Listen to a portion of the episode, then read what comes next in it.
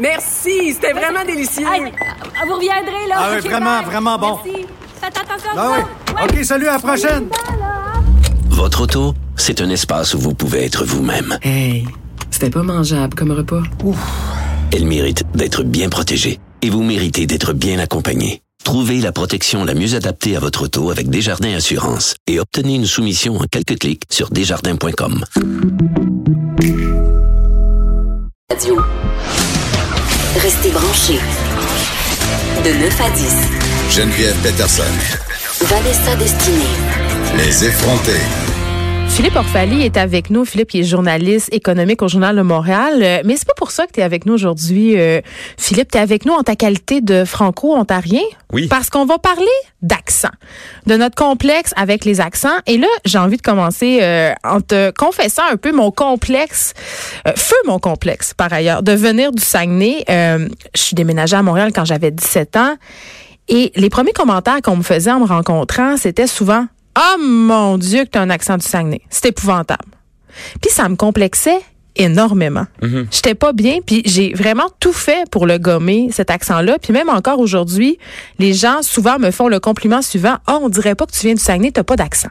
Ouais, on me l'a dit souvent, ça, en fait, euh, par rapport à mon accent franco-ontarien. Ben, ça vient nous chercher dans notre identité. Puis moi, j'ai écrit un livre, euh, en fait, qui s'appelle La déesse du mouchafeu, qui est écrit euh, dans une langue qui est très orale, qui est écrit en saguenéen. Et ça aussi, on me le reproché. On me le reproche souvent. Comme si le français était une langue figée. Toi, euh, est-ce que, est-ce que tu pourrais aller jusqu'à dire que tu as été victime de discrimination à cause de ton accent? Quand on est franco-ontarien, on entend souvent le, le mot intimidation linguistique ou insécurité linguistique. Hey, c'est un gros mot, intimidation. Ça, ça peut être très fort, intimidation linguistique, mais euh, je pense que chacun, dans son vécu, à une période ou à une autre, se fait dire « Ah, tu parles vraiment bien français pour un franco-ontarien. » Ah, c'est euh, le petit, c'est ce petit segment-là, là, pour un, un franco-ontarien qui est problématique. Oui, je pense que pour plusieurs personnes qui s'établissent au Québec, euh, il y a cette espèce d'intérêt un peu folklorique pour qu'est-ce que c'est qu'un franco-ontarien. Et donc, quand on se rend compte que finalement, ben, on parle un peu comme tout le monde, euh, là, il y a, il y a des commentaires qui viennent d'une- de temps à autre. Mais- Je pense pas que c'est dit méchamment, c'est juste des observa- observa- observations qui sont faites. Et puis, euh, ben, c'est ça. tu sais, c'est- Parfois, c'est un peu dur à apprendre euh, au début, surtout quand tu arrives à Montréal, par exemple. Ben oui, tu as utilisé un- le mot folklore. Puis c'est vrai que dans la dans notre façon de penser, les franco-ontariens, c'est un peu l'équivalent de nos newfies. Tu sais, pour vrai, puis Ok. je dis pas que moi je pense ça, je dis que c'est un peu l'impression généralisée qui circule, c'est-à-dire, tu sais, si on pense par exemple à Paige Beaulieu, le célèbre personnage de Kat Levac, tu sais. Ouais, ou à Daniel Robitaille. Exactement. Tu sais, il y a, il y a- il y a un côté très cliché. Oui, c'est vrai. Je pense qu'on a cette euh, conception des... Puis des Page Beaulieu, il y en a. Je veux dire, je suis allé à l'école secondaire avec des Page Beaulieu, avec des Damien Robitaille, Qui ont un accent, qui ont un accent très prononcé. prononcé. Oui. Mais c'est un peu ça la, la beauté, en fait. C'est qu'en Ontario, on parle à- français avec plusieurs accents, puis des expressions qui sont très uniques. Euh, ça peut varier d'une famille à l'autre. Ça peut varier d'un milieu social à l'autre. As-tu des exemples? Ça varie d'une région à l'autre. Euh, ben moi, j'ai quand j'étais ado, je marchais mon chien. Donc, euh, je disais à ma mère, euh, Mom, je vais marcher mon chien, marcher le chien. Puis, euh, donc, on s'en va promener le chien. C'est walking the dog, ça vient de là. Mais je veux dire, il y a toutes sortes d'expressions comme ça. Euh, moi, j'ai grandi à Ottawa, donc c'est peut-être pas le milieu le plus euh, folklorique justement. J'ai des amis, par exemple, du nord de l'Ontario qui ont, qui ont des accents peut-être plus prononcés. Euh, mais en tout cas, donc malheureusement, les jeunes font souvent face à ce genre de commentaires-là. Puis quand déjà on est euh, on est dans un contexte minoritaire où est-ce que déjà on est assez conscient de notre langue puis de ses limites, ben ça peut être assez dur à prendre comme observation. Puis, euh, est-ce que je me trompe ou il y a certains jeunes, justement, des franco-ontariens qui choisissent de travailler en anglais pour avoir moins de jugement sur leur accent? Ben moi c'est quelque chose auquel j'ai déjà songé en fait. Euh, au début de ma carrière, euh, on me quand je faisais de la, de la télé, des interventions à, à la télé justement, j'étais beaucoup plus à l'aise d'en faire euh, en anglais parce que je me disais ah, ben au moins j'ai pas à me questionner sur le juste le mot juste à utiliser. Euh, alors qu'en français ben j'étais beaucoup plus euh, conscient de, du, du choix de moi à faire, des expressions, de l'intonation. Euh, C'était beaucoup plus euh, stressant pour moi de parler en français à la radio, à la télé à ce moment-là. Mais est-ce que c'est parce que tu penses en anglais? Non, pas du tout. Ben, je pense dans les deux langues, en fait. Euh, ça, ça varie d'un matin à l'autre. Mais Ok. Non, c'est plus une question de. Je veux dire, l'anglais d'abord, c'est une langue qui est plus facile à, à comprendre, à assimiler, à apprendre. Euh, mais non seulement ça, je pense que le fait d'avoir différents accents est beaucoup plus accepté puis commun en anglais que ça peut l'être euh, euh, quand on est francophone à Montréal. Ben, J'ai des amis euh, anglophones qui parlent le français ici, puis euh, euh, tout de suite ils vont se faire euh, parler en anglais. Donc euh, tout de suite les gens vont, vont passer à, à leur langue maternelle. Euh, Parfois c'est apprécié, d'autres fois ben c'est un peu dommage parce qu'on n'a pas l'occasion de pratiquer le français justement. Mais parlons-en de la fameuse impression euh, de tolérance par rapport aux accents. Moi, euh, mon biais, c'est de me dire, j'ai l'impression qu'on tolère mieux l'accent anglais. euh, par exemple, un, un anglais qui va faire l'effort de parler français que tous les autres accents. Tu sais, les accents qui sont plus assimilables, par exemple, à la communauté haïtienne ou à la communauté asiatique. J'ai l'impression que on les tolère mieux. Euh, puis je sais pas pourquoi. Est-ce que c'est parce que nous, les Québécois, on est complexés par notre accent? Il y a beaucoup de Québécois qui sont très, très complexés quand ils parlent anglais parce qu'ils ont un accent. Il faudrait parler anglais avec un accent irréprochable, alors que quand un anglophone parle français, on est tout là à dire « Oh mon Dieu, que c'est cute », puis il fait l'effort de... Tu sais, il y a- il y, a beaucoup d'anglais qui sont francophiles, tu sais, puis on trouve ça bien. Mais, euh, c'est- tu sais, c'est quoi no- notre rapport? C'est très tordu comme rapport à l'accent. Est-ce que c'est des relents de colonialisme? Ben, c'est une très bonne question. Je pense que la question de la langue a toujours été très, euh, c'est quelque chose qui est très cher à la plupart des Québécois, puis à la plupart des francophones ailleurs au Canada aussi. Puis d'ailleurs, je pense que c'est pour ça que ça, ça, ça peut être une corde sensible autant ici qu'ailleurs euh, dans les autres provinces. Euh, la question de la langue, ça a toujours été quelque chose de qui nous prend au trip. Et puis, euh, on l'a vu récemment avec la crise linguistique en Ontario. C'est aussi quelque chose qui a beaucoup intéressé les Québécois, justement à cause du facteur linguistique, je pense. Il y a Denise Bombardier qui a fait une sortie euh, très, très, très, très, très. Et là, je te vois sourire. Philippe, ça, je m'en vais?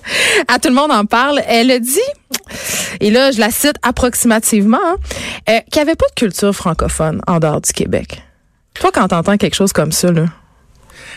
Ouais, j'ai beaucoup de respect pour Madame Bombardier. Ben, moi aussi. Cela étant dit, euh, qu'on parlait plutôt d'intimidation linguistique ou d'insécurité linguistique, je pense que c'est justement le genre de commentaire qui peut euh, faire mal. Mais- Et puis ça a fait mal, ça a piqué les gens au vif en Ontario.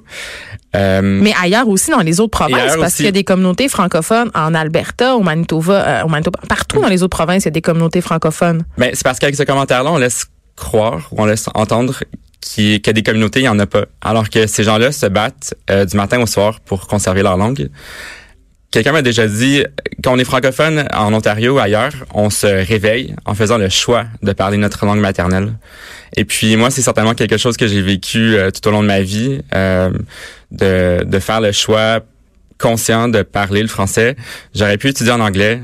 Ma carrière aurait peut-être été plus facile. J'aurais été euh, chez moi en Ontario, à Toronto, peu importe. Mais euh, Mais pourquoi tu as choisi le Québec, Philippe? ben parce que j'avais le goût de travailler puis de vivre en français justement. Mais pourquoi? D'où ça devient? Cette, parce que tu viens de le dire, là, les gens euh, qui sont dans des communautés non francophones font le choix chaque matin euh, de parler français. Et là, tu dis, moi, je me suis levée un matin puis je me suis dit, moi, ma carrière, ça va être en français, je vais travailler en français, même si ça va être plus difficile pour moi, même si je vais être, euh, je vais avoir des jugements sur justement la qualité de ma langue, tu sais. T'es-tu maso? Parce que Non, mais je veux plus dire, facile. c'est- c'est- c'est ma- je veux dire, on le disait tantôt, le- la, la question de la langue, ça, ça touche les gens au trip, ça me touche au trip moi personnellement. Euh, le français, c'est ma langue maternelle. J'ai été éduqué en français. Mes parents nous ont toujours parlé français à la maison. On écoutait passe-partout, comme tous les petits Québécois d'ailleurs. Et puis, euh, ben c'est ça, c'était un choix. Je veux dire, il y avait des universités euh, qui, qui offraient d'excellents programmes de journalisme en anglais à Ottawa. Moi, j'avais le goût d'étudier en français, donc je suis venu ici à Montréal. quand tu vois toutes les critiques dont fait l'objet euh, Justin Trudeau, là, puis pas juste à cause de l'affaire SNC Lavalin ces jours-ci, là, à cause de sa langue, justement. Parce que quand il parle, euh, M. Trudeau, on sent justement euh, qu'il pense à ses mots, il pense en anglais. Tu sais, puis bon, il y a des hésitations. Tu sais, il est beaucoup. Quand il parle anglais, c'est pour moi, c'est une autre personne. Tu sais, C'est-à-dire, il est beaucoup plus fluent. euh, Tu sais, on dirait que ses idées s'enchaînent plus vite. C'est normal, c'est sa langue maternelle, mais que ça, ça fasse l'objet de critiques, est-ce que pour toi, c'est un faux débat? C'est quoi notre problème avec Justin puis son accent euh, anglophone quand il parle français? Et c'est toute une question. Euh, Justin Trudeau, ça dit franco-ontarien lorsqu'il est en Ontario français. Ouais. Euh, il se dit québécois quand il est au Québec. Donc, ça l'arrange? Parce qu'on Ben, l'accuse de pense- pas être un vrai francophone Mais en parce fait, je pense qu'on peut avoir plusieurs identités aussi. Euh, je veux dire, moi, je suis francophone, je suis québécois, je suis ontarien. Mon père est égyptien, donc je suis égyptien aussi. OK. Alors, euh, Donc c'est difficile pour moi de, de dire ce que M. Trudeau, euh, ce à quoi s'identifie M. Trudeau. Cela dit, c'est sûr qu'il est plus à l'aise en anglais, on le voit. Je l'ai déjà interviewé euh, et puis effectivement les, les les réponses étaient beaucoup moins euh, fluides en français. Oui, mais c'est comme ça invalidait ses capacités politiques, le fait que quand il parle français, il soit hésitant, alors que ça n'a rien à voir. Ben pas pour moi. Je veux dire, c'est, je veux dire, il reste bilingue, donc euh, qui s'exprime dans la langue de son choix, c'est, c'est, c'est bien là. Euh, maintenant, euh, je pense qu'on peut lui poser plusieurs questions, mais peut-être pas sur la question de l'identité ou de la langue. Euh, on a tous le droit de s'identifier comme on le veut. Parce qu'il est très fluent, exactement. Écoute, en terminant, je te pose une petite question piège. Est-ce, pas piège, mais un peu, un peu bitch. est-ce que, est-ce que tu as l'impression que les francophones qui vivent en dehors du Québec, ils voient un peu les Québécois comme, est-ce qu'on est vos Parisiens? Est-ce que vous êtes nos Parisiens? Oui. Non, je crois pas. Je pense qu'il y a vraiment un intérêt sincère euh, de la part des Québécois envers le, le vécu puis le parler des, des francophones hors Québec. Il y a aussi une euh, incompréhension. Parfois, on n'a peut-être pas tous les faits pour comprendre la réalité de ces gens-là euh, parce que c'est pas enseigné à l'école. Non, mais c'est comme si on avait Parce le que- monopole du français, parce qu'on est nombreux. Ouais, c'est peut-être une façon de le voir. Euh, je pense aussi qu'on est très sensibles nous-mêmes, les francophones hors Québec, par rapport à notre langue. Donc, quand tu mets tout ça ensemble, ben ça peut avoir euh, des effets un peu explosifs. A trois Peut-être un peu comme quand tu vois justement des Parisiens qui commentent le français de québécois. Là, là aussi, ça nous pique au vif. Donc, euh, peut-être qu'il y a une partie de la réponse de ce côté-là. Hey, on est on- peut-être qu'on parle de trois solitudes. Je je le sais plus.